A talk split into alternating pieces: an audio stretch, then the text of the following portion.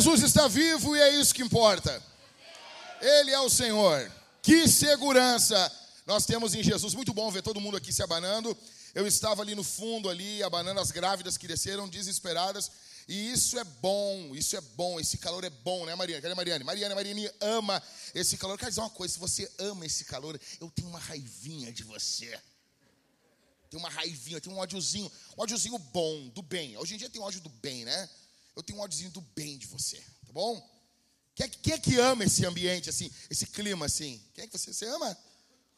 Carol, quem, quem ama, levanta a mão só para odiar um pouquinho você. Odiar um pouquinho, odiar um pouquinho a Bruna, odeio um pouquinho a Carol. Olha ali, olha o culto da Carol. A Karine, Karine, nós estávamos falando mal de ti na nossa casa hoje. Minha esposa e eu, nós falávamos mal, nós odiávamos um pouquinho, só um pouquinho, sim. É 99% de amor, mas é 1% de ódio. Um ódiozinho bom, tá bom? Que loucura, nós precisamos botar. Nós temos o ar-condicionado. Nós temos um, dois ar-condicionados de 60 mil BTUs. Dá. Hã? 80 mil, fui corrigido. São dois ar-condicionados de 80 mil BTUs, é muita coisa. E, cara, isso aqui vai gelar, isso aqui vai parecer Antártida. Uh, tô brincando, não chega a gelar. Não chega, não chega, não chega a gelar. Assim, isso aqui só não está insuportável, porque uh, a manta aqui do telhado é muito boa. É muito boa, tá bom? Então, assim, Gente, nós precisamos instalar esse ar-condicionado e para isso nós precisamos de dinheiro. Tá bom? Uh, mas antes de mais nada, hoje é dia de eleições. Eu sei que as pessoas estão desesperadas. Eu vindo para cá, os carros escrito Lula, Brasil, Bolsonaro, tá todo mundo desesperado. Eu quero que você preste atenção aqui, aqui em mim. Que você preste atenção no que eu vou falar aqui, tá bom? Tem muita coisa querendo roubar a tua atenção no dia de hoje. Eu quero que você Preste atenção aqui em mim, porque Jesus está reinando. Ele está sentado no trono. Como, como a banda cantou aqui, que segurança. Sou de Jesus, isso basta para nós. Ele está sentado no trono. Mas, assim, a banda cantou aqui. Se você está nos visitando pela primeira vez, você está numa igreja, tá bom? A banda cantou Californication. Professor de inglês aqui, é Californication ou Californication? Falei, falei no microfone aí, tio louco. Os caras te mutaram, hein? Californication. California, mas vai depender da região. É? Que ano foi lançada essa música? Essa música foi lançada em 1999. Uh, ah, eu sei que o Leandro não estava, não tinha nascido ainda, né, Leandro? o Leandro não tinha nascido ainda. O Ricardo. Mentira. O Ricardo nasceu em maio de 99. Gente, vocês... tem algo errado aqui. Ô, Ricardo, fica de pé para o pessoal ter uma noção aí. Não quer, Ricardo? Não quer? Pô, pastor, é muita exposição. Desde o dia do baixista tu estava magoado ainda, né? E não, não se recuperou disso. Bom, deixa eu explicar para vocês. Quem aqui uh, estava, tinha, já tinha nascido em 99, pode levantar a mão aí. Ó, quem não tinha nascido em 99 ainda? Olha aqui, gente. Vamos lá. Ó, os jovens. Não, levanta a mão aí. Levanta a mão. Não tinha nascido em 99. Que loucura, o Gabrielzinho. Jennifer. É Jen... Não, mentira, é Jennifer. Sério? Já é mãe, cara. É porque eu tô ficando velho, velho. É verdade, cara. Eu faço 40 anos agora em novembro. Mas eu ainda tenho 39. Eu ainda tenho 39. eu ainda tenho 39. Que loucura, meu. Que loucura. Bom, vamos tentar dar uma analisada no ano de 99 para a gente poder entender. O que estava acontecendo no ano de 99? Quem se lembra do bug do milênio? Vocês se lembram disso? Vai dar um bug, vai acontecer um negócio, vai as máquinas, eu pensava assim, elas vão se revoltar Skynet. Eu imaginava que uma máquina ia aparecer, sabe? Sendo ia ser muito louco isso, cara. Qual era o medo? As máquinas não vão entender que entrou para os anos 2000, elas vão voltar para o ano de 1900. Aí ontem me disseram que isso só não ocorreu por causa de um garoto de 14 anos que resolveu a parada ali. 14 anos, é nesse momento que a mãe cutuca o filho, viu? E tu não faz nada que presta. Que loucura, velho. Esse ano nós tivemos o encerramento da rede Manchete. Pô, se tu lembra, tu tá na fase de risco da vacina. Pô, rede Manchete, cara. Pô, quem aqui. Cara, eu sou de 82. Eu, eu, cara, chegava da creche, da creche, E tava lá dando os Changeman, cara. Jaspion. Jaspion e os Changeman. Pegasus, Griffon, acho que é Griffon. Aí tinha o. o, o hã? Não, não, Black Maria já é depois, Dario. Não, eu tô falando raiz. Aquele Spectroman. Bah, agora eu peguei. Aí, Spectroman SBT, que tinha punk levada da breca. Sim. Sim. Patrine.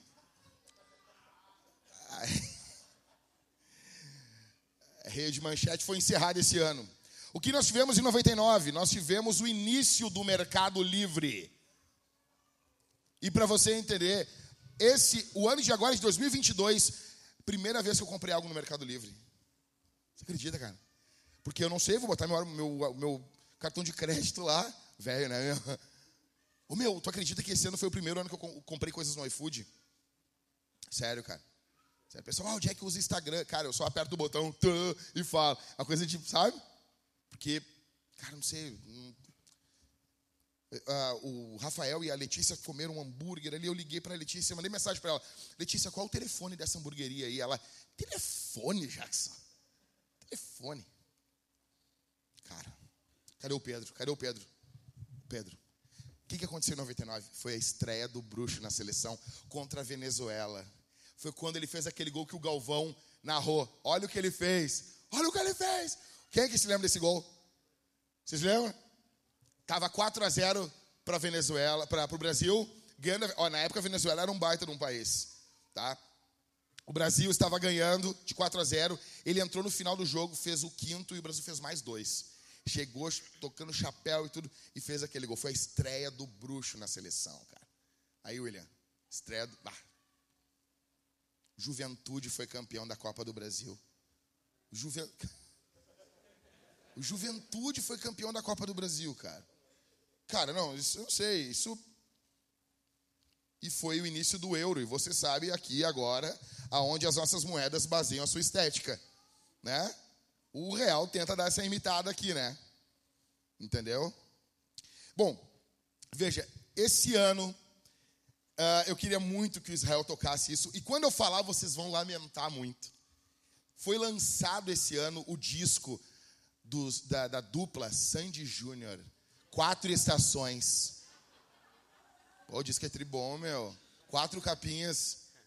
Pô, quem é que gosta? Fala a verdade. Quem é que gosta dos quatro estações? Fala, velho. Ó, ali, minha mulher gosta, né? O Thales. Thales, tu gosta, Thales? Gostei da. Tu... Legal. Não, não, não deixa ninguém te oprimir, Thales. Não deixa ninguém te oprimir.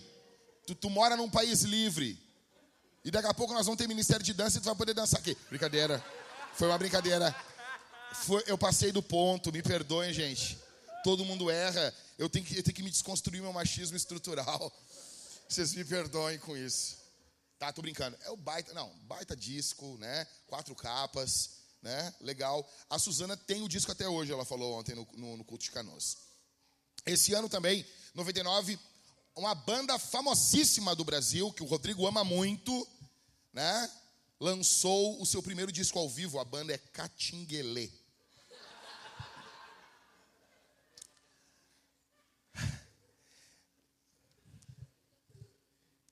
É porque eu só falo coisas de rock aqui, o pessoal, ah, o Jack não fala nada do pagode. Então pega aí, Catinguelê, ao vivo, depois de 15 anos de, de estrada. Mas esse ano, para o pessoal que é do metal, foi lançado o disco, o maior disco da história da maior banda do mundo, o Dream Theater. Não importa a tua opinião, é a melhor banda do mundo. E o melhor disco, Scenes from Memory, que é um disco conceitual, onde eles contam toda uma história. Que, na minha opinião, aquilo tinha que virar um filme, tá bom? Ah, eu não sei. Pesquisa na internet que tu vai ver.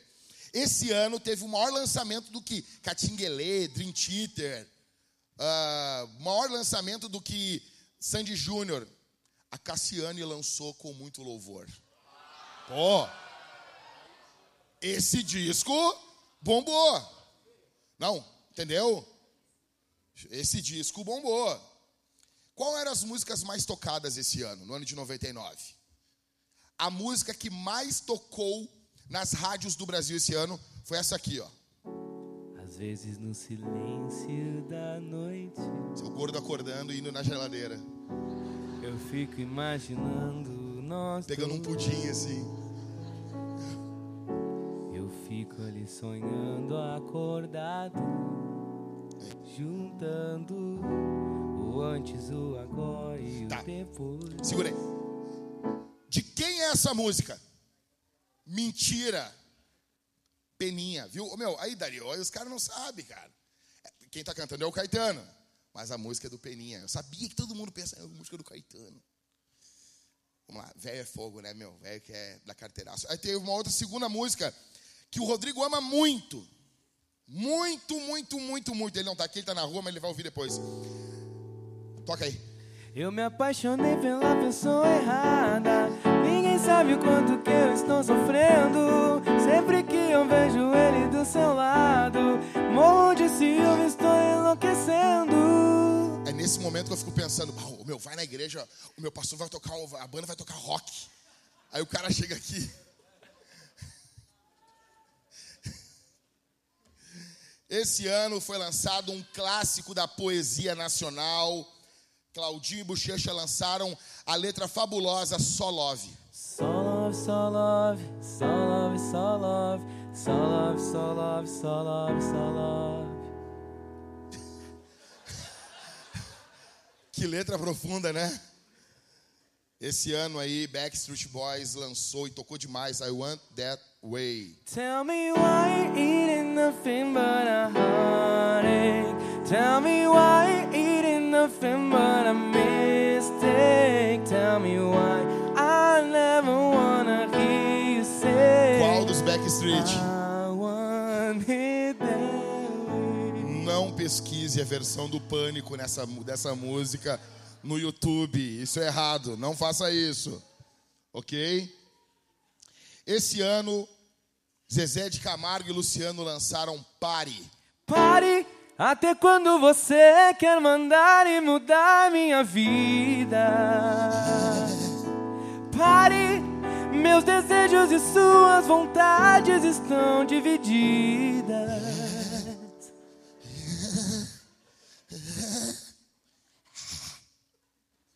Esse ano, a banda mais chata do mundo lançou a sua música mais grudenta. Ô Ana Júlia,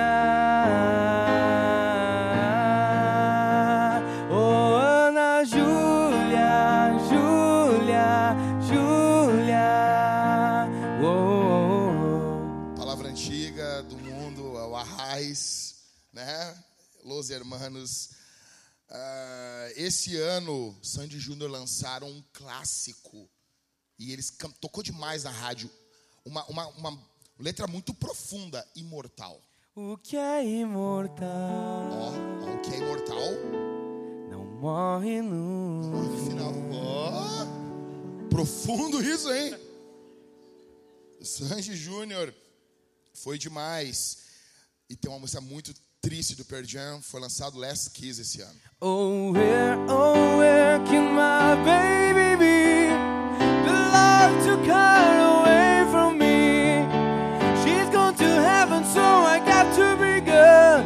So I can see my baby when I leave Na palma. this world. Oh, você não foi criado na Assembleia de Deus. Porque nesse ano você estava cantando com muito louvor.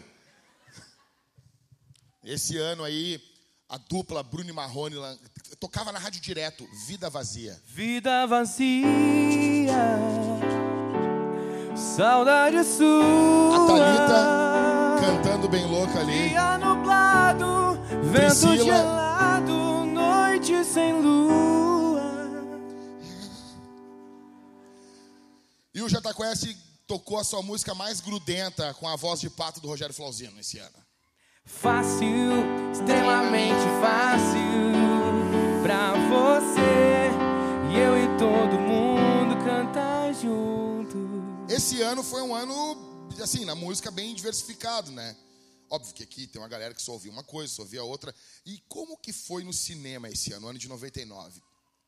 nós tivemos o lançamento de 10 coisas que eu odeio em você. As, as mulheres amam esse filme. Ai, ai, eu odeio nele isso. Ai, eu não gosto disso. Ai, eu não, não suporto, né? Pô, cara, meu, pra tu ver como que era o mundo em 99, cara. Como é que é aqui o, o, o Coringa aqui, o... É, é, o Matheus Serpa. Ele, ele, ah, ele, ele era, cara, o padrão de beleza. O mundo era estranho, cara. Era o bug do milênio. Né? Você imagina, você tinha chance em 99. Cara, um clássico. O maior ator. Esse cara merece, um, merece o Oscar, meu. Adam Sandler. Não venha com seus filmes do leste europeu, da França, com aquelas meninas com a franja aqui em cima. Não. Nós queremos Adam Sandler. Adam Sandler, cara. É o melhor, ele é o melhor, mas ele só faz um tipo de papel para tu ver como é bom. Não precisa nem fazer outro. Tu chorou no clique. Quem chorou no clique aqui? Seja verdadeiro. Esse ano foi lançado O Colecionador de Ossos. E aqui, Dario, eu pensei em ti nessa hora e eu quero pedir o perdão para todo mundo, porque eu sou um hipócrita. Eu não vi esse filme. Sério. O meu pai na fé, o cara, o cara que me ligou para Jesus, ele disse que é a maior tristeza da vida dele que eu não vi. E eu vou te dizer, eu já vi o negão deitado assim na maca umas 500 vezes. Eu boto para ver o filme, aí começa ele deitado só mexendo os olhos assim, assim, ah, mas eu não vou ver esse filme, cara. E eu tiro o filme, eu vou, eu vou perseverar. Essa semana eu vou ver esse filme. Não, eu vou ver, eu vou ver, eu vou ver, eu preciso. Isso tem que ser vencido na minha vida, cara. Não posso, cara. Eu nunca vi esse filme, tu acredita? É bom, vale a pena mesmo. Tem um plot twist no final, tem alguma coisa, uma reviravolta.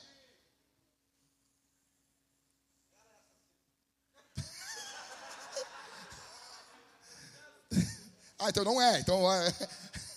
Que bom, hein? Que esse aqui, sexto sentido, hein? Eu vejo gente morta. Com que frequência? Que isso, hein? Ô meu, foi não, sério. Filmão. Filmão, filmão, né, Mariane? Filmão, filmão. Filmão, cara. Bruce Willis. Tá louco, rapaz. Quem é Demi Moore? Bruce Willis. Você não viu esse filme. Não, você não viu esse filme. Se você já era crente, você não viu esse filme. Por que, que eu botei American Pie e os caras. Vocês tinham que fazer assim: o que, que é isso, senhor pastor? Olha aí, meu. Não, não, não, não, não, não. O Matrix 1, Dé. O 1. O 1, o cara dando tiro assim a Trinity caminhando assim, muito louca. Sabe? Parece mulher com TPM caminhando pela parede assim. Que isso, rapaz. Mas É uma brincadeira isso, não me cancelem, tá?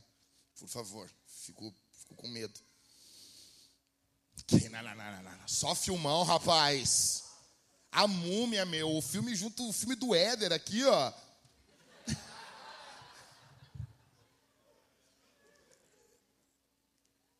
Esse filme é demais, né? Pô, o ator aí voltou, o cara teve em depressão por causa dos abusos em Hollywood. Bom, a gente vai falar sobre isso hoje. Que isso, rapaz. Não, não, que isso. Olha que foi esse ano, cara. Catinga Elei, Tom Hanks. Que isso, rapaz. Que isso, rapaz. É coffee, como café. Que isso. Mr. Jingles. Quem é que lembra do Mr. Jingles? Ninguém lembra. Vocês não lembram do Mr. Jingles? Ah, esse. Tá, quem aqui perguntou quem é Mr. Jingles? Por favor, pode ir embora. Ai, não, não, não. Ô meu, o melhor, o melhor, o melhor, o melhor. O melhor, aqui ó, só uma coisa. Ah, Eu sei de mulheres aqui que foram ver esse filme e dormiram no meio do filme. Isso é uma profanação, dona Karina. Cara, leia o livro, veja o filme. Tá louco, rapaz, esse filme é uma bomba. Epa! A Bruxa de Blair. Quem lembra disso aqui? Tu não viu, Karine? Tu não viu a Bruxa de Blair? Meu, em 99 nós não tinha internet, assim, sabe? Aí os caras chegaram e disseram assim, ó, vocês se lembram? Ô, meu, Sumiu um pessoal, cara. Cara, eu tava no colégio nessa época ainda. Ô, meu, só acharam uma fita. Meu, cara. Aí tu pega pra ver, não tem trilha sonora, não tem nada. É aquele estilo de cinema que é filmado ali, né? Handcam, assim, um carinha filmando em primeira pessoa. E, cara, tu vai. Cara, o que, que é a cena quando eles estão acampando e aquelas crianças. Barulho de criança rindo ao redor da barraca. Não, não, sério, meu. Ah, meu, eu tava vendo. Eu já era crente, eu tava vendo o filme, eu fazia. A minha Nossa Senhora dos Evangélicos.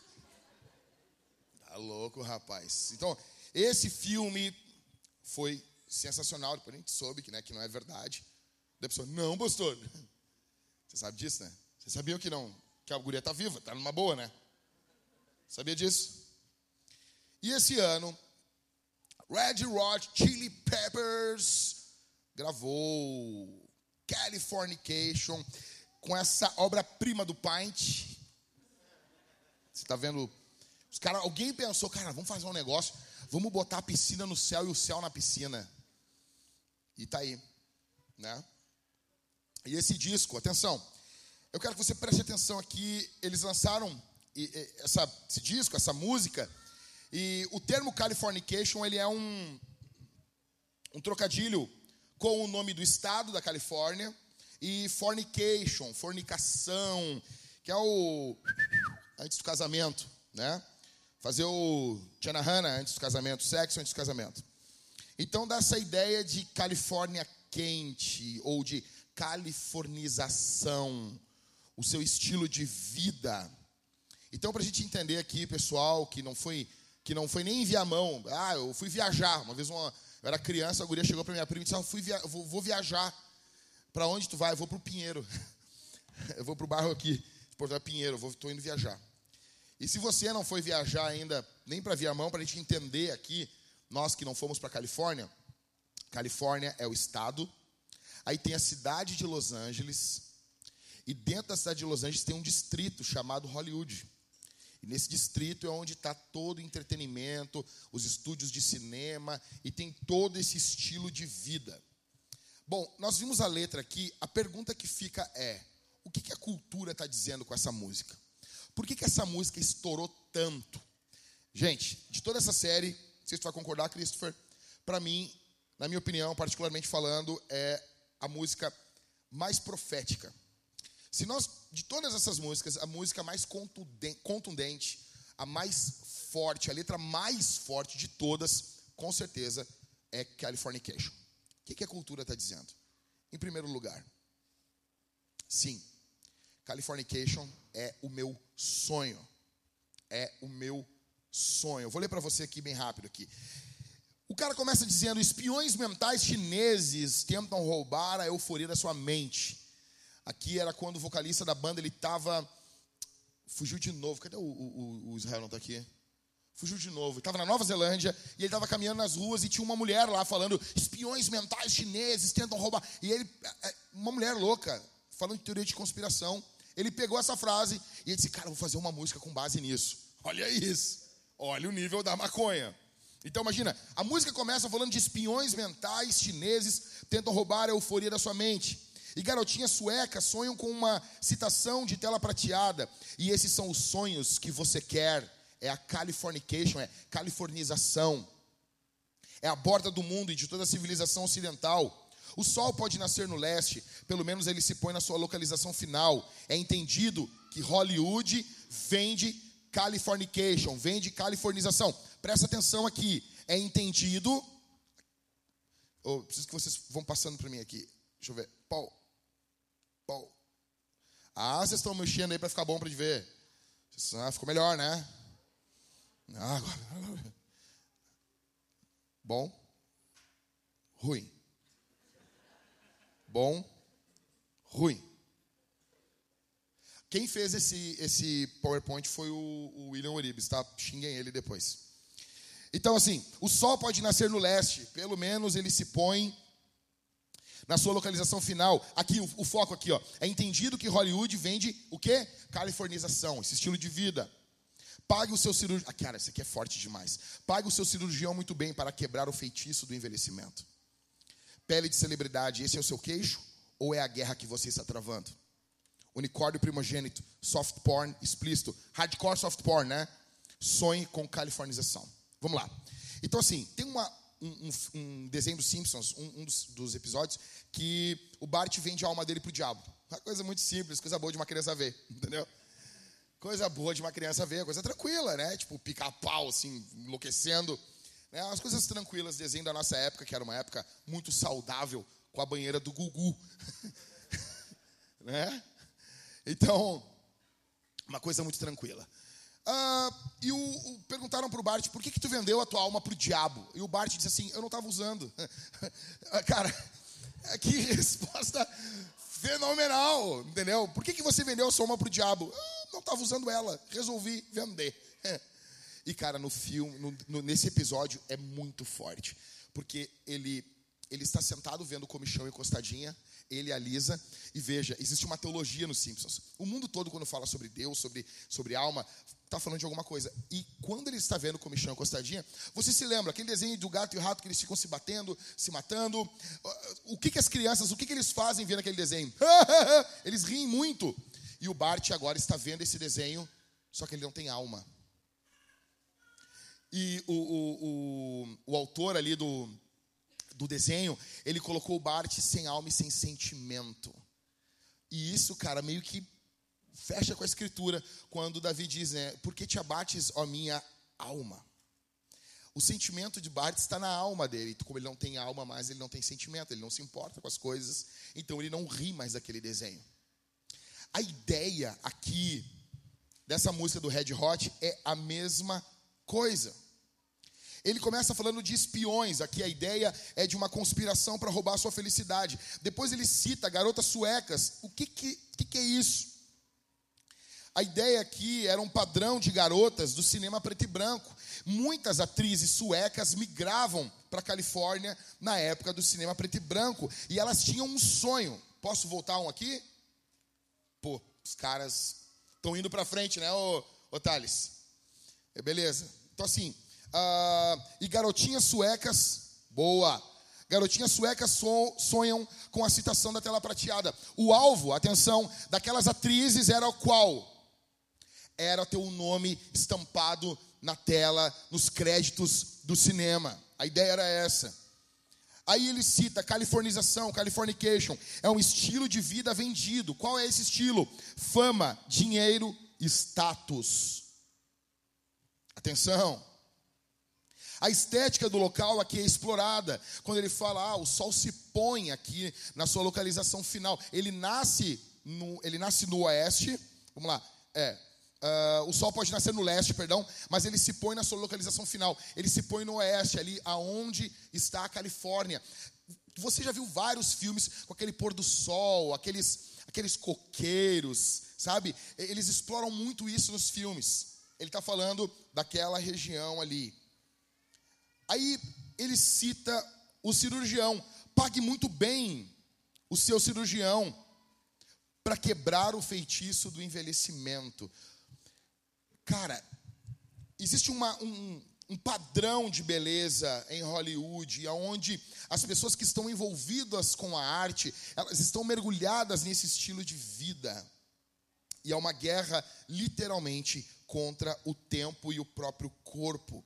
Eles estão em busca de uma vida perfeita, de uma vida plastificada, de uma vida aonde você mostra uma vida sem perfeição, um corpo, uma vida perfeita, um corpo sem erros, sem defeitos. OK? Aí ele pergunta: "Esse é o seu queixo ou é a guerra que você está travando?" seja, as pessoas mexem no rosto agora com harmonização facial, isso vai à enésima potência. É, esse é o seu rosto? O problema é o teu queixo? Ou é uma guerra que você está travando? Ou é uma guerra da sua identidade? Ou é algo dentro da sua cabeça, algo no interior do seu ser? Aí ele cita de novo pele de celebridade, esse é o seu queixo, ou seja, há uma busca por uma pele perfeita, uma vida perfeita, e você vai ver aquelas pessoas com, com, a, com a cara toda repuxada. Você já viu? Você já viu tipo a Eliana? Tipo a Eliana. A Eliana está cada dia com a testa mais atrás. Qualquer hora ela vai ficar com a testa igual a do Thales Roberto, cara. Já viu?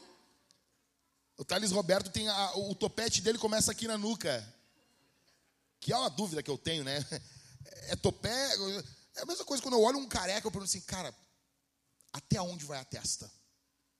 É uma dúvida. Eu tenho vontade de chegar pro cara, o cara que não tem cabelo, assim, cara, como é que tu faz? Não, quando tu vai lavar o rosto, tu lava até onde? Você nunca parou para pensar nisso? São dúvidas. Ah, Bolsonaro, Lula, dane-se, eu quero saber como é que o careca lava o rosto. Isso é uma dúvida que, pô, permeia a humanidade. Não, não, sério mesmo. O, o careca deve ter um rosto mental na minha cabeça dele. Não, até aqui é rosto. Vou dizer que eu sou carecofóbico, tá bom?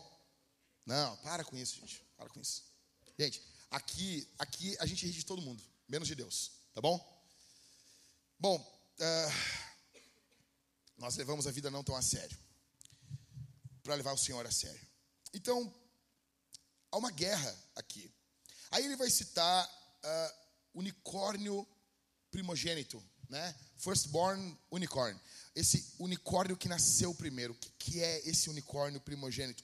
Nos anos 80 foi lançado um livro famoso, O Assassinato do Unicórnio. Nesse livro, o, o escritor desse livro, ele, ele era um diretor de cinema.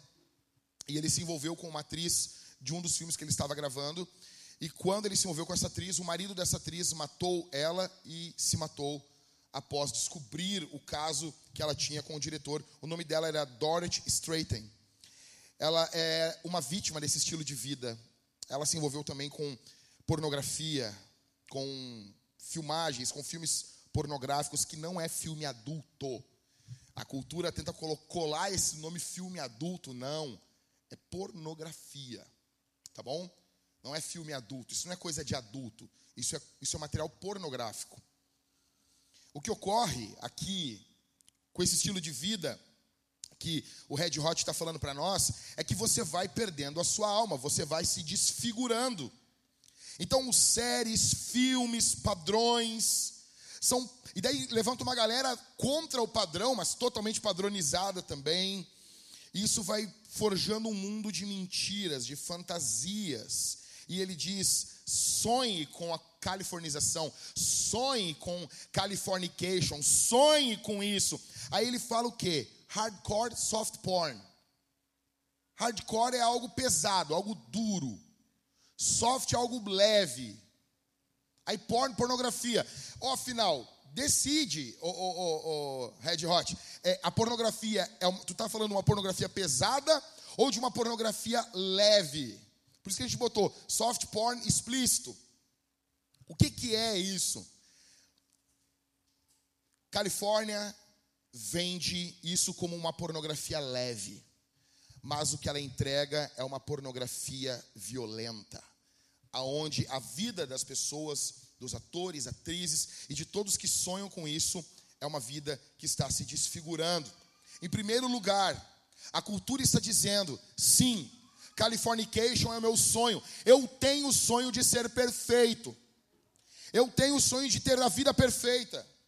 Em segundo, o que, que a cultura está dizendo? A vida que eu busco, ela é linda, só que ela é de mentira. Veja comigo. A letra diz: Case comigo, garota. Seja minha fada para o mundo, seja minha própria constelação. O que, que é isso, cara? Isso aqui é ó, um xalalá é um chablauzinho que os caras dão nas gurias para transar. Para transar. É isso. Tá bom? É uma conversa fiada para sexo.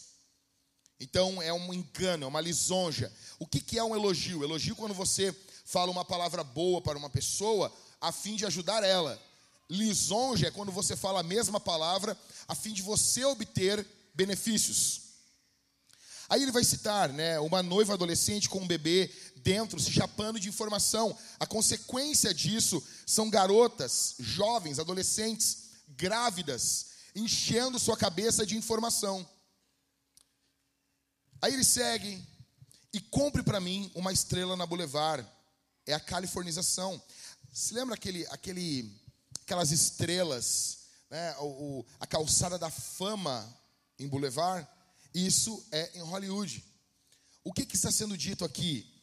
Isso está sendo essa busca por reconhecimento, por fama. Aí ele segue. O espaço pode ser a fronteira final, mas é feito num porão de Hollywood. E Cobain, você pode ouvir as, as esferas cantando canções do Station to Station. Aqui é um álbum do David Bowie. E Alderan não está tão longe. É a californização. Nascido e criado por aqueles que louvam o controle populacional. Bem, todo mundo já esteve lá. E eu não estou falando de férias. Aí ele volta, unicórnio primogênito, soft porn, hardcore, sonhem com a Californication, com a californização. Bom, aqui ele vai fazer uh, menção a Star Trek e Star Wars. Final Frontier, essa fronteira final, né? Star Trek, ou no, na minha época, Jornada nas Estrelas. Tá bom? E Alderan é uma, é, um, é uma cidade, é um mundo de Star Wars. Aqui, cara, eu, eu me lembro de Star Wars, Guerra nas Estrelas, na época que a Dilma fazia Guerra nas Estrelas. Você se lembra? Aqueles bichinhos, aquelas Dilminhas assim, caminhando assim, coisa mais bonitinha, né? Os bichinhos, tá? Aí ele faz uh, menção a Kurt Cobain, a David Bowie. Aí ele cita assim, qual é a ideia, né? É, ele, ele, ele fala que o espaço pode ser a fronteira final, mas é feito num porão de Hollywood. Quando você se lembra dos, dos filmes da, do Guerra nas Estrelas, Star Wars, cara, você se lembra como é que era aquilo? Não sei quem aqui nasceu nos anos 80. Aquilo era demais para nós, cara. Tu olhava aquilo e dizia, cara, olha esses efeitos, olha que coisa brutal. Aí eles vão mostrar, às vezes, uma maquete, dá até uma tristeza. Tu vê assim uma navezinha pequenininha e tu, ah, era desse jeito. O que, que é que o Red Hot está falando aqui? A vida é como um filme do Star Wars. É lindo, só que é feito num porão de Hollywood.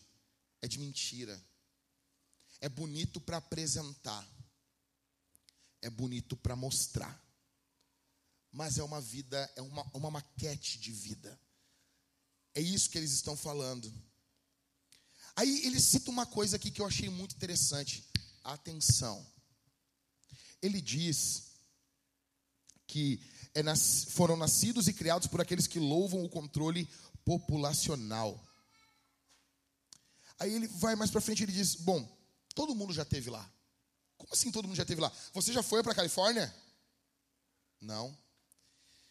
O que o Kurt Cobain tá, o que o Kurt Cobain, que Deus, não, não, tá Deus dele.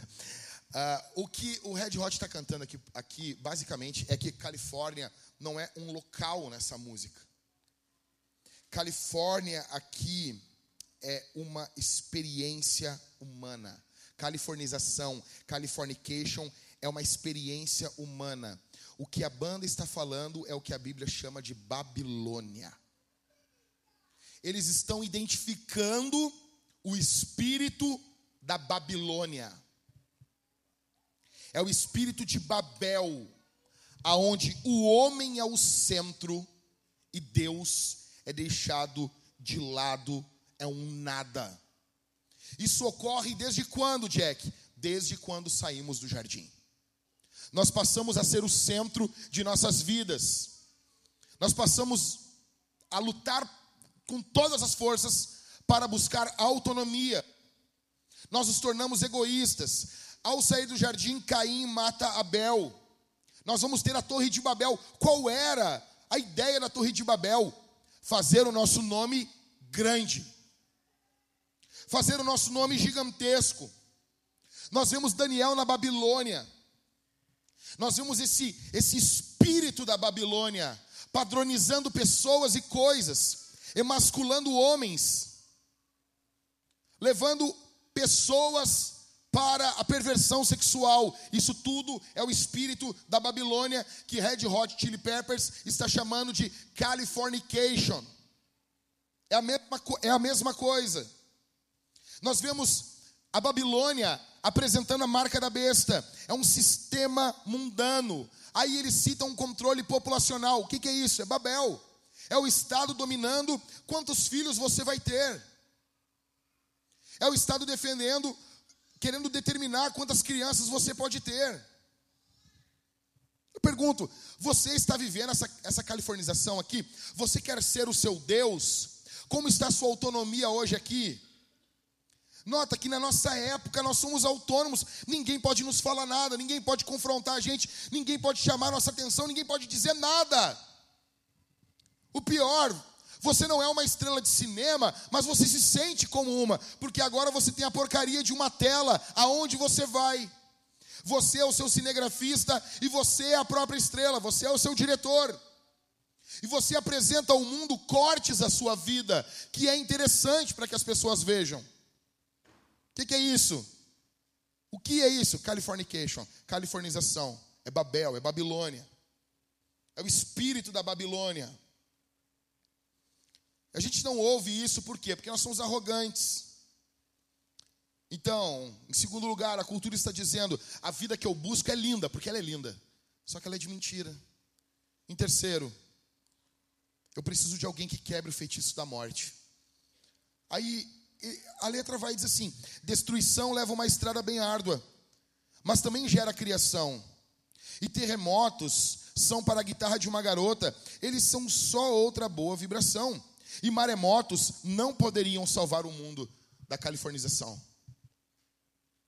Pague o seu cirurgião muito bem para quebrar o feitiço do envelhecimento. Mais doente que os outros. Não existe exame, mas isto é o que você deseja. Aí ele encerra a música. Atenção.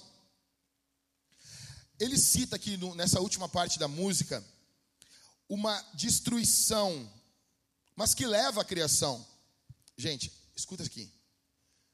Artistas me ouçam. Muitos artistas de Hollywood e, do mundo todo, eles têm um potencial artístico, criacional dentro deles fabuloso, comunicado pelo próprio Deus. Só que eles têm uma natureza destruidora junto com essa natureza criacional. Veja, é uma coisa totalmente. É um paradoxo. Para para pensar, Éder, tu que trabalha com arte, pessoal que, que tra também trabalha com arte, para para pensar isso. É uma coisa que vai contra. Por exemplo, se você é um artista, você é um criador. Você deveria amar coisas que criam. Como então que na nossa cultura, artistas que deveriam criar, eles promovem a destruição também? É uma coisa contracultural, é uma coisa é, não contracultural, é uma coisa antilógica, ilógica. Você é um artista, você deveria criar e não e agora ele tem um estilo de vida destrutivo, a começar por ele. Os artistas se destroem. Isso é ilógico. E isso ocorre quando saímos do Éden. Veja, ele cita os terremotos, algo comum na Califórnia. E, e terremotos são para a guitarra de uma garota. É, sabe, esse, esse caos que destrói um terremoto é algo tranquilo. Eles estão acostumados com esse estilo destrutivo de vida. Você que tem um coração mais artístico, você que tem um coração, você corre muito perigo.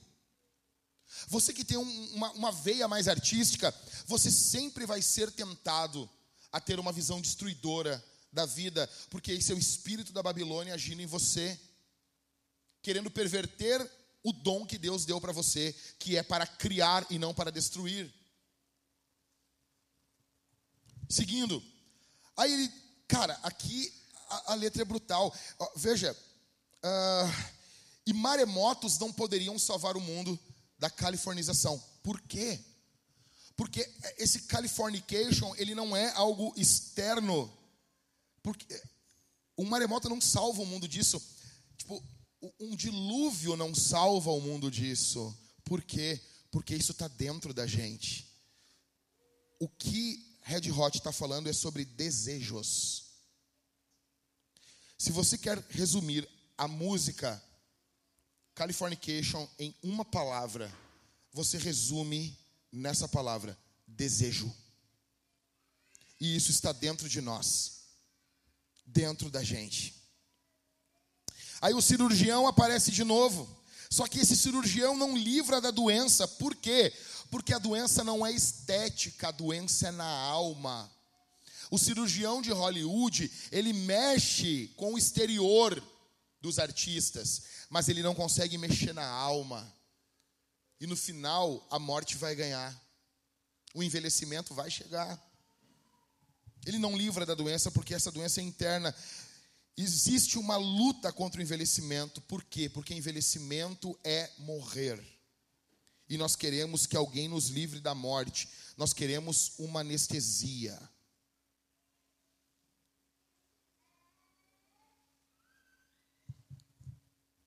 Ok. O que, que Jesus tem a dizer a esse mundo? O que, que Jesus tem a dizer? O que, que Jesus tem a falar? Em primeiro lugar, na verdade, o ponto zero aqui, Jesus tem a dizer, cara, presta atenção aqui, não ame o mundo. Olha o que o apóstolo João fala na sua primeira carta, no capítulo 2, do verso 15 ao 17. São só três versículos, dobra a tua atenção aqui. Não amem o mundo, nem as coisas que há no mundo. Se alguém amar o mundo, o amor do Pai não está nele. Porque tudo que há no mundo, ele vai falar de três coisas agora: desejos da carne, desejos dos olhos e a soberba da vida. Traduções antigas usavam o termo concupiscência. Aqui essa tradução usa o termo desejos. Desejos da carne, desejos dos olhos e a soberba da vida. Essas três coisas não procedem do Pai, mas procede do mundo. Ora, o mundo passa, bem como os seus desejos, mas aquele que faz a vontade de Deus permanece para sempre. Ponto zero: não ame o mundo. Como assim, pastor, eu não posso amar o mundo? Existem três usos da palavra mundo no Novo Testamento. Primeira, o mundo físico, o universo. Tá? Esse mundo aonde nós tocamos, os planetas. Não é desse mundo que João está falando. Existe um segundo uso da palavra mundo no Novo Testamento, que são pessoas ou a humanidade. Não é esse uso que João está falando. O terceiro uso da palavra mundo na Bíblia, no Novo Testamento, é uma ideia de sistema, valores.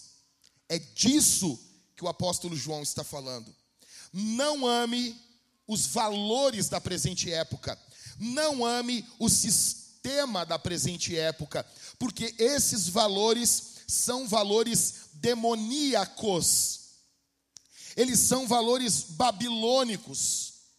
O que o Red Hot está criticando aqui, a Bíblia critica juntamente com eles. A diferença é que Red Hot critica, só que participa disso e não traz uma solução. A Bíblia aponta o erro e apresenta um Salvador. Escute, as tentações desse mundo, e isso aqui é profundo demais, e cara, tu tem que prestar atenção no que eu vou te falar. As tentações desse mundo, elas são divididas nesses três pontos: os desejos da carne, os desejos dos olhos e a soberba da vida. Em primeiro lugar, desejos da carne são tentações que ocorrem dentro de nós, que surgem dentro de nós. A ideia aqui é prazer imediato, endeusamento dos prazeres, viver debaixo dos sentidos, ok? São prazeres que gritam dentro de todos nós, querendo, querendo uma satisfação, em busca de satisfação. Isso vem dos nossos corações. Nicodemos, o reverendo Nicodemos diz que, que uh, desejos da carne é tudo aquilo que não é casto. É fornicação, incesto, adultério, estupro, sodomia, embriaguez, glutonaria. São exigências brutais que gritam dentro da gente o tempo todo. Veja, John Locke dizia que o homem é produto do seu meio.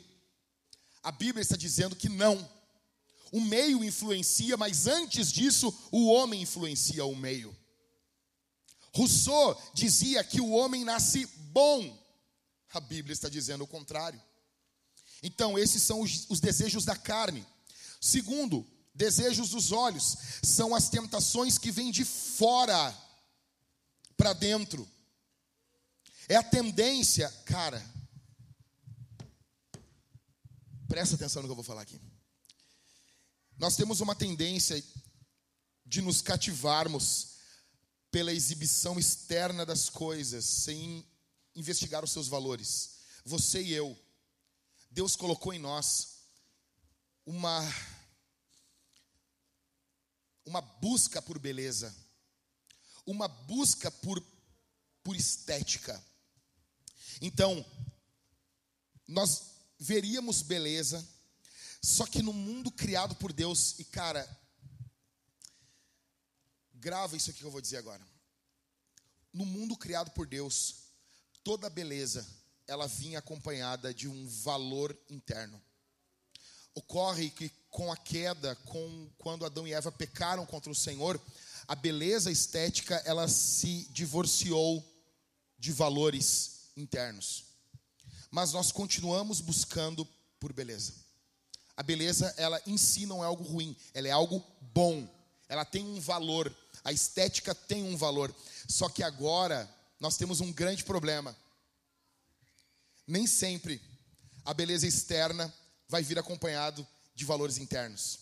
Então nós estamos agora como que tateando, como o apóstolo Paulo falou em Atos dos Apóstolos. Agora está complicado. Antigamente você, antigamente eu digo, antes da queda, você olhava para as coisas, as coisas tinham mais ou menos beleza. Era tudo belo, mas nem tudo tinha a mesma glória, como nem tudo tem hoje também. Mas tudo possuía valor junto com a beleza. Agora, por causa dos desejos dos olhos, nós temos um amor pela beleza, só que separado da bondade. Isso aqui é profundo demais. Ou seja, quando você busca por beleza, você deveria estar encontrando junto com a beleza bondade. Só que hoje não.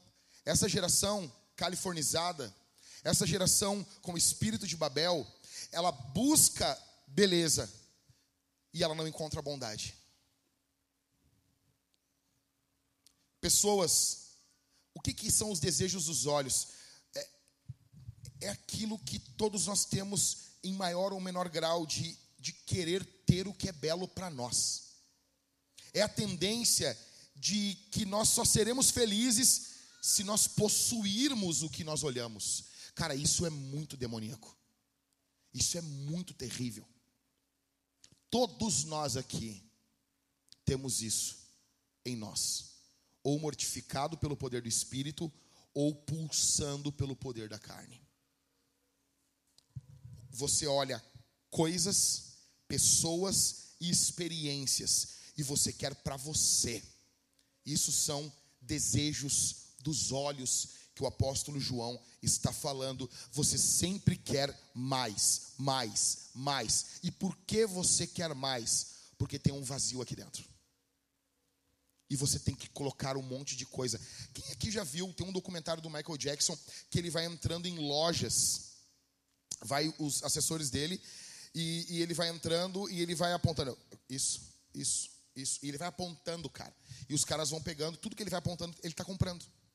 Eles fecham uma loja e ele vai chegando só, isso, isso. Ele nem desfruta aquelas peças que ele está comprando. Ele está só acumulando. Ele está só, sabe? E nós fazemos isso com tudo, com livros de teologia. Nós fazemos isso com, com pessoas, com experiências. Você nem quer tanto ver esse filme, mas as pessoas, está todo mundo falando. Você quer ter algo para dizer. Desejos dos olhos. Isso é demoníaco. Cuide dos seus olhos. Em terceiro, o apóstolo João fala da soberba da vida. A soberba da vida é não é algo que não está ocorrendo internamente, é algo que se vê. É a vanglória externa, riqueza, posição social, é, é, uso da inteligência, uso do poder, uso da beleza, das joias, carros, vestuário, é tudo que envolve ostentação. É tudo que uma pessoa usa para se ostentar. É querer holofotes, é querer brilhar. A ideia é ofuscar os outros e mostrar como você é impressionante. Olha o que o apóstolo João está falando. A pergunta é: você já viu isso em outros lugares da Bíblia? Sim ou não? Olha aqui. Os nossos pais no Éden, eles caíram nessas três áreas. Gênesis 3:6, vendo a mulher que a árvore era boa para se comer, desejos da carne. Agradável aos desejos dos olhos. E árvore desejável para dar entendimento, soberba da vida. Tomou do seu fruto e comeu, e deu também ao marido, e ele comeu. Isso aqui ocorreu no Éden. A pergunta é: o que Jesus tem a dizer para esse povo? O que, que Jesus tem a dizer para nós aqui? Nós precisamos de alguém, ou, ou, ou, que tenha vencido essas três áreas aqui, porque todos nós já caímos nisso. Jesus diz, em primeiro lugar, eu venci os desejos da carne. Olha para Mateus capítulo 4, do verso 1 ao 4. A tentação de Jesus no deserto. Presta atenção que agora está ficando cada vez melhor. A seguir, Jesus foi levado pelo Espírito ao deserto para ser tentado pelo diabo. Que legal, né? O Espírito Santo conduzindo Jesus até o diabo. E depois de jejuar 40 dias e 40 noites, teve fome. Olha aqui, eu não sei você. Se eu ficar 40 dias sem comer, eu vou ter muita fome. Jesus estava com muita fome, querendo um Big Taste. Tá bom? Karine, quanto tempo tu não come Big Taste, Karine? Faz, eu também, faz muito tempo. Eu pensei agora num Big Taste, não sei porquê. Mas Jesus não conhecia, ele é Deus. Ele sabia que, o, que a humanidade faria essa maravilha. Ele teve fome. Verso 3: Então o tentador, diabo, Satanás, Lúcifer, pé redondo, como você quiser chamar, aproximando-se, disse a Jesus: Se você é o filho de Deus, mande que essas pedras se transformem em pães. Olha isso, o cara está com fome, 40 dias sem comer. Aí aparece o tentador, Satanás aparece. Se tu é o filho de Deus, colocando dúvida em Jesus. É a mesma tentação de Gênesis 3. Envolve comida, envolve as coisas mais básicas do ser humano. Adão e Eva olharam aquela fruta. Jesus está com fome 40 dias no deserto. Transforma essas pedras em pães, se tu é o filho de Deus. É a mesma tentação de Gênesis 3. Só que Adão caiu, nós precisávamos de um segundo Adão que não teria caído. Satanás aqui ele quer tirar proveito das nossas necessidades. Escuta isso aqui, cara. Você tem necessidades, a sua vida não está como você quer, e o diabo vai querer tirar, vai querer tirar proveito das tuas necessidades. Ah, pastor, eu, eu, o senhor não vê, eu estou com problemas, a minha vida está assim, o meu casamento está assim, eu estou mal de dinheiro. O diabo vai tentar tirar proveito das tuas necessidades, vai querer destruir você. Isso é fato. Ele vai tentar, assim, mexer na identidade de Jesus. Se tu é o filho de Deus. No capítulo 3, o próprio pai tinha dito: Esse é meu filho amado. Ele quer colocar dúvida sobre a bondade de Deus. Olha aí, tu é filho de Deus e tu está 40 dias sem comer. Será que o filho de Deus tem que passar por isso? Será que o filho de Deus vai passar por isso? Ele vai tentar colocar dúvidas, ele vai, escuta, cara, ele vai tentar explorar circunstâncias adversas que você e eu passamos. Porque nós passamos por circunstâncias adversas e ele vai pegar essas circunstâncias e ele vai querer, querer jogar dúvida no nosso coração. Aí como é que Jesus responde? Verso 4. Jesus, porém, respondeu. Como é que Jesus responde? Responde com o quê? Com, com a? Jesus respondeu com a palavra, com a Bíblia. Jesus cita Deuteronômio, capítulo de número 8 e verso 3. Ele está fazendo menção ao povo no deserto. Quando o povo estava no deserto, durante 40 anos o povo pecou. Então agora nós temos um novo Israel. Jesus é o novo Israel de Deus. Redimindo Adão e redimindo todo o povo de Deus. Ele diz o quê? Está escrito: o ser humano não viverá só de pão, mas de toda a palavra que procede da boca de Deus. Escute isso aqui. O que Jesus está dizendo? As circunstâncias não nos definem. O que nos define é a palavra. A palavra, a palavra é mais real do que as nossas necessidades. Eu vou repetir isso aqui, cara. A palavra de Deus ela é mais real do que as nossas necessidades. Em primeiro lugar, então, Jesus venceu os desejos da carne. Jesus começou a derrotar a californização, o espírito da Babilônia.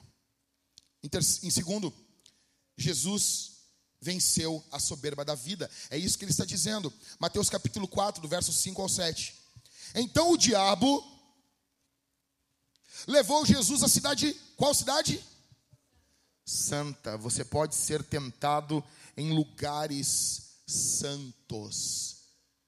Levou Jesus para a cidade santa e colocou-o sobre o pináculo do templo, são não sei quantos metros de altura, é muito alto. E disse: Se você é o filho de Deus, jogue-se para baixo, porque está escrito. Olha que o diabo, a primeira tentação, Mariane, envolvia a Bíblia? Não. O diabo não disse: transforma as pedras em pães, porque está escrito, ele não, não usou a Bíblia. Mas como Jesus respondeu com a Bíblia, Karina, o que, que o diabo fez? Ah, tu quer, tu quer, tu quer, tu quer ser um homem bíblico? Tu quer viver pela palavra? Então aqui, vamos, vamos pela palavra então. Agora Satanás tenta usando a Bíblia. Porque está escrito, aí ele cita o Salmo 91, cita um pedaço do Salmo 91. Aos seus anjos ele dará ordens ao seu respeito, e eles o susterão nas suas mãos, para que você não tropece em alguma pedra. Não é que você vai se pular de um monte para os anjos te segurar. Olha a interpretação diabólica que Satanás faz do Salmo 91. Jesus respondeu: também está escrito: não põe à prova o Senhor seu Deus. Jesus está mostrando o que interpreta a Bíblia é a Bíblia. Olha o que o diabo está fazendo. A primeira tentação de Satanás, ela é uma tentação para que Jesus desconfie do amor de Deus. Jesus mostrou que ele confia. Agora o diabo quer que ele extrapole essa confiança. Para quê? Para que Jesus peque na soberba da vida, para que ele se apareça, para que ele pule, para que a ideia era um a ideia era que Jesus pulasse para fazer um milagre para se exibir, para mostrar como ele é soberbo, arrogante. O diabo queria que Jesus mostrasse arrogância, soberba, só que Jesus não é assim. Jesus é humilde. Jesus é santo. Jesus é o Deus encarnado. A ideia era que ele pulasse, fizesse todo, toda uma manifestação. Aí Jesus responde com Deuteronômio 6,16: Não, não, não põe à prova o Senhor seu Deus. Jesus venceu a soberba da vida. Em terceiro, o que Jesus tem a dizer? Jesus tem a dizer: Eu venci os desejos dos olhos. Mateus capítulo 4, verso 8 ao 11. O diabo ainda levou Jesus a um monte muito alto, mostrou-lhe todos os reinos do mundo. Jesus está olhando a glória dos reinos. Jesus está contemplando a glória, tudo, ou seja, tipo assim, é aquilo que você vê e você quer. Você enxerga e você quer. Desejos dos olhos. Aí o diabo diz e disse: Tudo isso lhe darei, se prostrado você me adorar. A tentação aqui é escancarada. A tentação aqui é escancarada. Jesus está com fome, está enfraquecido, e o diabo vem quando você está assim. Então Jesus lhe ordenou: vá embora, Satanás, porque está escrito: adore o Senhor seu Deus e preste culto somente a Ele. Com isso, o diabo deixou Jesus, e eis que vieram anjos e o serviram. Escute aqui, o diabo nota o quê? Que Jesus está comprometido com o reino de Deus. Então, o diabo vai mostrar os reinos do mundo para concorrer ao reino de Deus. O que o diabo está apresentando para Jesus aqui é um atalho. Você vai reinar sem precisar passar pela cruz. é um reino sem cruz, é um prazer sem compromisso. Isso é Californication, isso é Babel, isso é o espírito da Babilônia, isso é autonomia e não é dependência de Deus. aqui a tentação é aberta, o diabo pede adoração, ele quer tomar o lugar de Deus, que é o que a Babilônia faz, que é o que ocorre em Hollywood. É isso. Jesus cita agora Deuteronômio 6,13. Todos os textos que ele cita estão em Deuteronômio. Um bom motivo para você estudar Deuteronômio. Jesus estudava Deuteronômio. Os olhos de Jesus estão olhando os reinos desse mundo. Só que mesmo assim ele resistiu, porque ele já tinha contemplado o reino de Deus. N.T. Wright diz: quando Jesus se recusou a seguir o caminho do tentador, ele abraçou o caminho da cruz. Encerrando. Encerrando. E é muito importante que você preste atenção nisso. Ponto bônus. O sermão hoje teve três pontos apenas, com mais um ponto zero e um ponto bônus. Essa é uma forma muito fácil de você pregar um sermão de três pontos, tendo cinco. Para encerrar, ponto bônus. É... Voltamos para o texto. E por que não devemos amar o mundo? Tá, Jack, mas por que eu não tenho que amar o mundo? Por que eu não tenho que amar esse sistema? Em primeiro lugar, porque o amor do Pai não está no mundo. Porque Deus não ama esse sistema que nós vivemos. Deus não ama a forma como as coisas ocorrem, as relações, os sistemas. Deus não ama esse governo mundial sem um fundamento na moral de Deus. Só que os ímpios, permane os ímpios pertencem a esse sistema. Eles são filhos do mundo. Eles são filhos dessa californização. Eles estão contaminados por esse espírito. Esse sistema, ele odeia Cristo e odeia a igreja. Em segundo lugar, existe, eh, dentro do primeiro ainda, existe um processo de mundanização. Você pode estar se mundanizando. Em primeiro lugar, você se torna amigo do mundo. Tiago diz para nós não sermos amigos do mundo, amigo desse sistema. Em segundo lugar, depois de ser amigo do mundo, você passa a amar o mundo. Em terceiro, depois você se contamina com o mundo. Tiago 1,27. Em quarto, depois de se contaminar com o mundo, você se conforma com o mundo, que é o que a Bíblia diz para a gente não fazer em Romanos 12, 2. Em último, você é condenado com o mundo. O ponto aqui, senhores e senhoras, é basicamente um. O mundo, esse sistema de valores, ele está dentro da gente. Ele está dentro do nosso interior. Ele está aqui dentro. Ele está nesse momento dentro do teu coração. Enquanto você está me ouvindo aqui, dentro do teu coração existe uma guerra. Existe uma guerra porque você quer isso. E a palavra de Deus está lutando contra isso dentro do teu coração. E não existe neutralidade. Não tem voto nulo aqui. Hoje, quando você sair para votar, você pode anular o seu voto. E ambos os lados vão dizer que não tem, tem sim você vai anular ou não vai votar. Você pode fazer isso, mas no reino de Deus não. O que João está nos mostrando é: ou você ama o mundo, ou você ama a Deus. Não tem neutralidade. Em segundo lugar, por que não amar o mundo? Porque o mundo usa essas três armadilhas para derrubar você: desejos da carne, desejos dos olhos e soberba da vida. Em terceiro, por que não amar o mundo? E para mim é a razão mais importante porque o mundo é transitório. Verso 17: Ora, o mundo passa. Esse sistema que nós estamos vendo, veja, o mundo passa bem como seus desejos.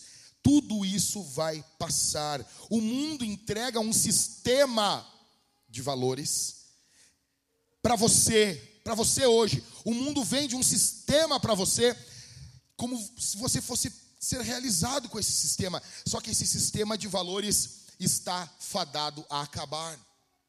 Ele vai terminar. Californication é isso. Só que isso passa. Eu pergunto: onde estão os atores e atrizes dos anos 60 da Califórnia? Onde eles estão? Onde está Marlon Brando, que estuprou uma atriz em cena? O cara tem, e tem o filme até hoje. Um grande ator que fez Vito Corleone, que fez Jorel. Cara, você vê as fotos do Marlon Brando no auge da carreira, um cara bonito, um cara forte, sabe, com vários papéis. E, e um homem podre, imundo. Numa cena de um filme, ele, onde era para ter um estupro, ele estuprou, estuprou a atriz. Onde ele está agora? Onde esse sistema hollywoodiano colocou essas atrizes e esses atores, todos viciados em remédios, em drogas, todos destruídos pela depressão, todos eles. Eu não estou falando de uma pessoa, alguém aqui que sofre com depressão e luta contra isso. Não, não, não, não. Não estou dizendo disso. Eu estou falando dessas pessoas que buscam, que buscam esse, essa sede de existência nesses valores passageiros.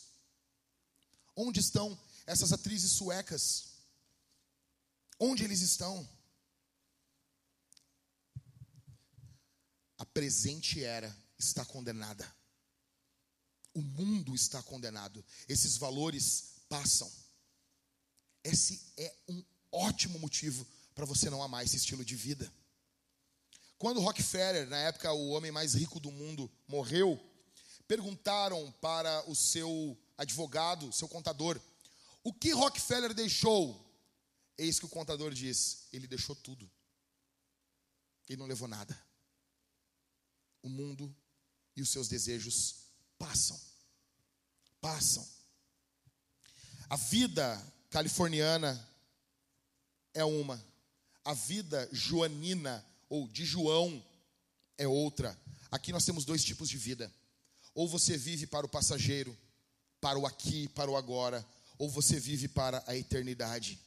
Ou você vive para prazeres imediatos, ou você vive para prazeres eternos.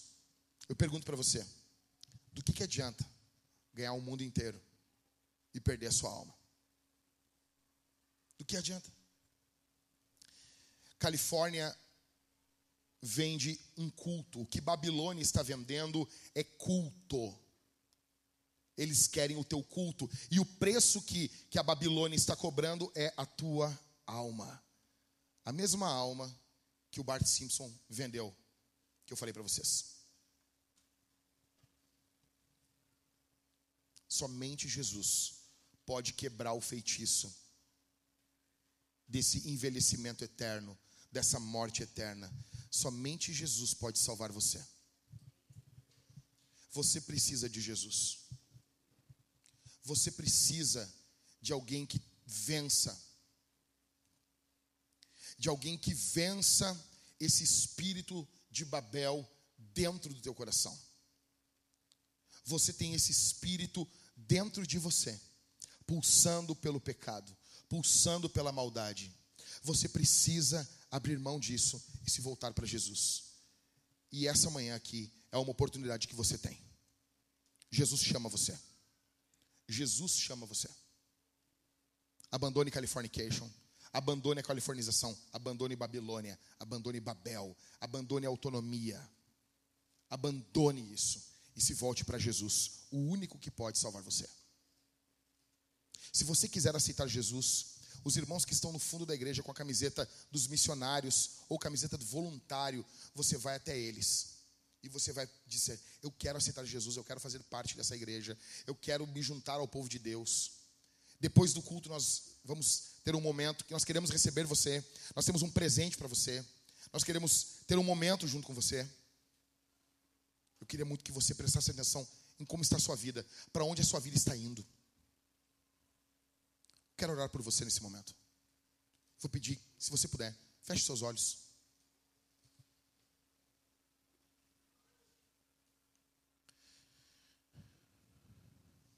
Pai,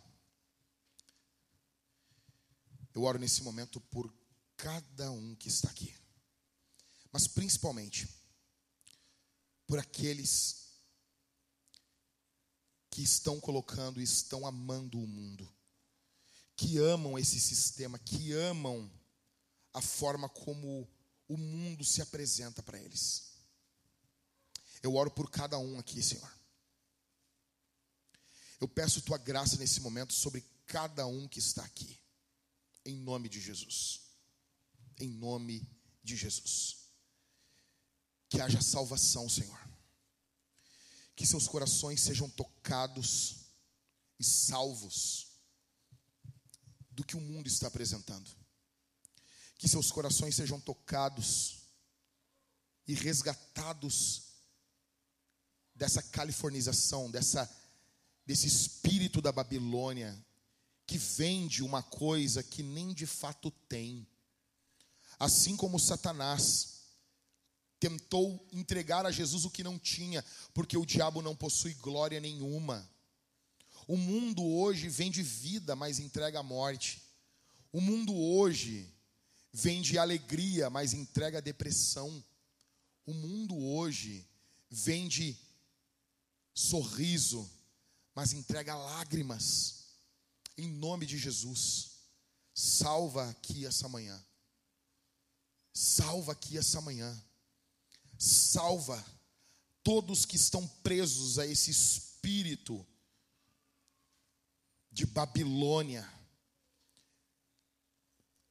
Nós discernimos esses espíritos aqui. E nós repreendemos esses espíritos aqui. Continue orando. Não é apenas o mundo como sistema de valores que está prendendo a tua vida. Algumas pessoas aqui estão presas por demônios. Existem demônios que colocam dentro do teu coração mais e mais forte aqui esses valores, essa paixão por esse mundo. Jesus resgata você, Jesus transforma você. Há uma oportunidade, abandone isso agora. Todos os demônios que prendem essas vidas sejam repreendidos, expulsos pelo poder do nome de Jesus. Em nome de Jesus. Em nome de Jesus. Cadeias sejam quebradas aqui, correntes que prendem as pessoas a presente era sejam destruídas e haja liberdade aqui em nome de Jesus. Aleluia, aleluia, aleluia e aleluia, aleluia. Nós vamos responder esse sermão de três formas. Nós vamos cantar a Jesus, nós vamos louvar a Jesus, nós vamos cantar a Jesus. Atenção aqui, gente. Atenção, tá quente, mas no inferno tá bem mais quente. Tá bom? E eu quero principalmente, se você ama o calor, eu quero ver você cantando mais alto. Tá bom? Amém? Você ama o calor? Quem ama o calor? Cante mais alto. Quem aqui não está feliz com esse calor? Você vai cantar mais alto porque amanhã vai esfriar. Então hoje, você que está no calor, canta porque está quente hoje. E você que gosta do friozinho, que gosta do ranho escorrendo, ok? Né? Tim, ranho. Se você é do time do ranho, você cante, porque amanhã você vai estar ranhento, para a glória de Deus. Amém? Vamos cantar a Jesus, aquele que venceu os desejos da carne, os desejos dos olhos e a soberba da vida. Em segundo lugar, nós vamos participar da ceia. Nós teremos desse lado aqui dois irmãos, e desse outro lado dois irmãos também. Olha aqui, cara. Você faz isso todos os domingos e há uma grande probabilidade de você fazer isso como ah, como nada. Você vai sair do seu lugar, você vai vir cantando pelo corredor da igreja, você vai estar olhando, sabe, os elementos do sacramento, você vai pegar o pão, vai mergulhar no vinho que está no cálice bronze, ou no suco que está no cálice dourado. Você vai estar comendo e bebendo de Jesus. Você mergulha ali a carne de Cristo no seu sangue e você come e bebe do Senhor. Nós vamos fazer isso confiando em Jesus. E nós vamos ser alimentados. E nós vamos sair daqui. Quem não votou ainda, vai sair cantando a Jesus. E você vai votar para a glória de Deus. Você vai comer com a sua família. Quando sair o resultado das eleições hoje, você vai estar cantando feliz. Porque tem um Deus que governa. Tem um Deus que reina tem um Deus maior do que os presidentes.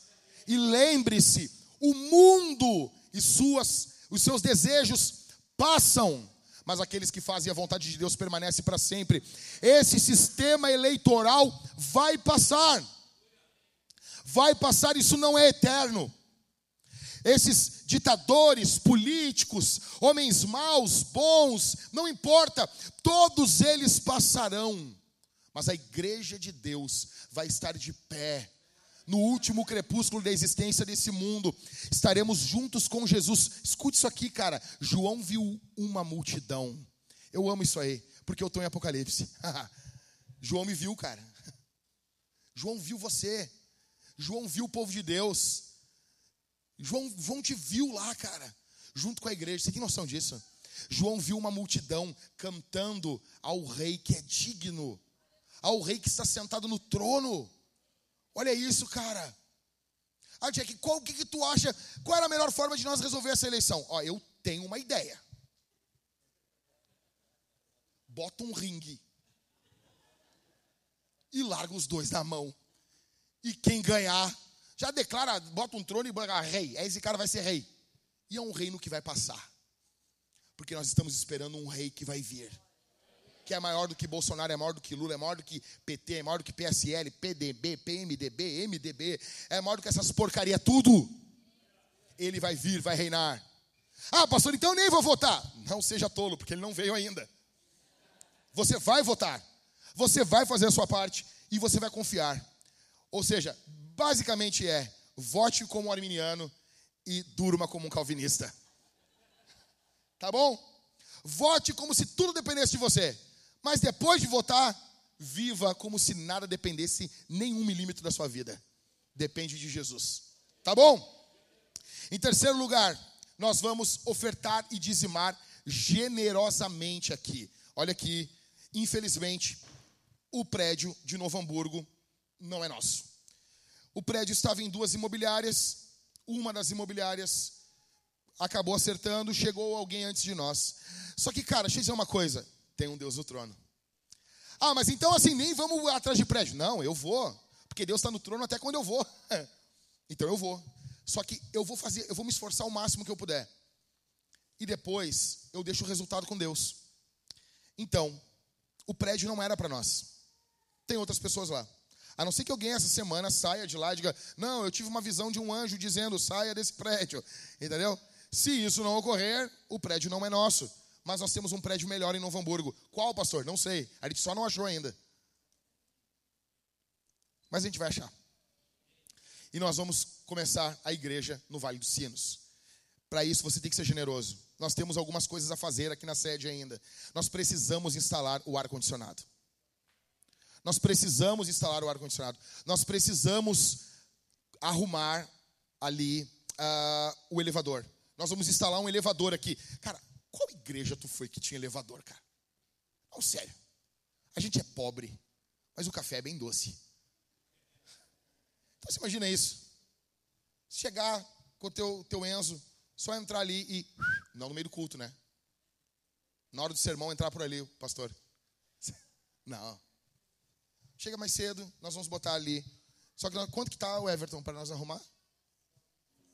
É pouca coisa, 16 mil. Mas é muito dinheiro. É muito dinheiro para mim. Mas para nós tudo não é. Para uma igreja não é. Para instalar o ar-condicionado, os dois ar-condicionados, Everton, quanto? Os dois ou 12 mil cada um? 12 mil reais instalamos os dois ar-condicionados. Ah, mas só aí nós já estamos em 28 mil. Seja generoso. Você vai ofertar e dizimar. Ali atrás nós temos o QR Code com aquela pilha cansada, com aquela luz fraca enfraquecendo, sabe?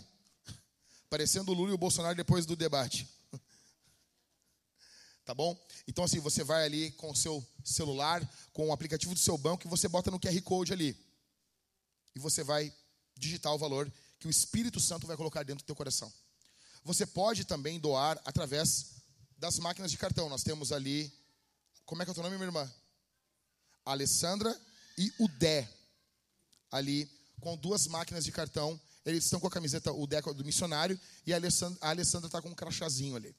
Você vai ali e você pode doar através do cartão de crédito ou débito. Faça isso conforme você organiza suas contas. Ou Ou se você, se, pastor, eu não, eu não, não, não eu, eu uso dinheiro físico. Se você é do período do Egito, você pode doar suas dracmas, né?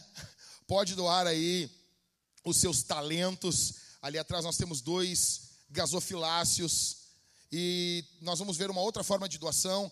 Se você talvez quiser trazer grãos, frutas, animais, para tudo que o reino de Deus avance, para que o reino de Deus não pare, tá bom? Ah, outra coisa, eu estou começando agora uh, a vender os esboços dos sermões. Para quê? Para ficar rico? Não, ainda não. Esse esboço aqui, você pode comprar ele é, para que a obra de Deus ande. Então, assim, ah, como é que eu faço, pastor? Uau! Eu até assino. E se eu assinar, você vai ter que doar um pouquinho um valor maior. Como isso, pastor? Sim, para a obra de Deus. Como que eu posso ganhar esse esboço? Oferte o valor que Deus colocar no seu coração ali. Não precisa nem me contar. Só chega para mim e diz assim: Eu ofertei para nós plantarmos igrejas, para nós avançarmos com o evangelho. Tá bom? Tá bom? Me procure depois do final do culto. Vamos orar? Vamos responder o sermão? Jesus é bom e o diabo não presta. Feche seus olhos. Pai, muito obrigado pelo teu amor, pela tua graça. Obrigado por todos que ouviram aqui o evangelho. Obrigado por todos, obrigado por todos que vieram aqui. Que o espírito da Babilônia seja repreendido dentro dos nossos corações. Que o Espírito Santo venha, venha, Senhor, falar dentro de nós, lembrar as escrituras. Abençoa cada um que vai ofertar, que vai dizimar, que o Senhor multiplique os ganhos dos teus filhos aqui, em nome de Jesus pelo poder e pela autoridade do nome de Jesus. Ó oh Deus, eu oro nesse momento para que enquanto cantarmos aqui, Senhor, o nosso coração não venha estar nas coisas desse mundo, mas venhamos lembrar que o Senhor Deus está no trono. Em nome de Jesus, em nome de Jesus, que corações aqui sejam tocados, que corações aqui sejam fortalecidos pelo poder e pela autoridade do nome de Jesus. Bendito seja o teu nome, bendito seja o nome do Cordeiro de Deus. Aplauda o nome de Jesus aqui bem forte. Fique de pé, vamos cantar.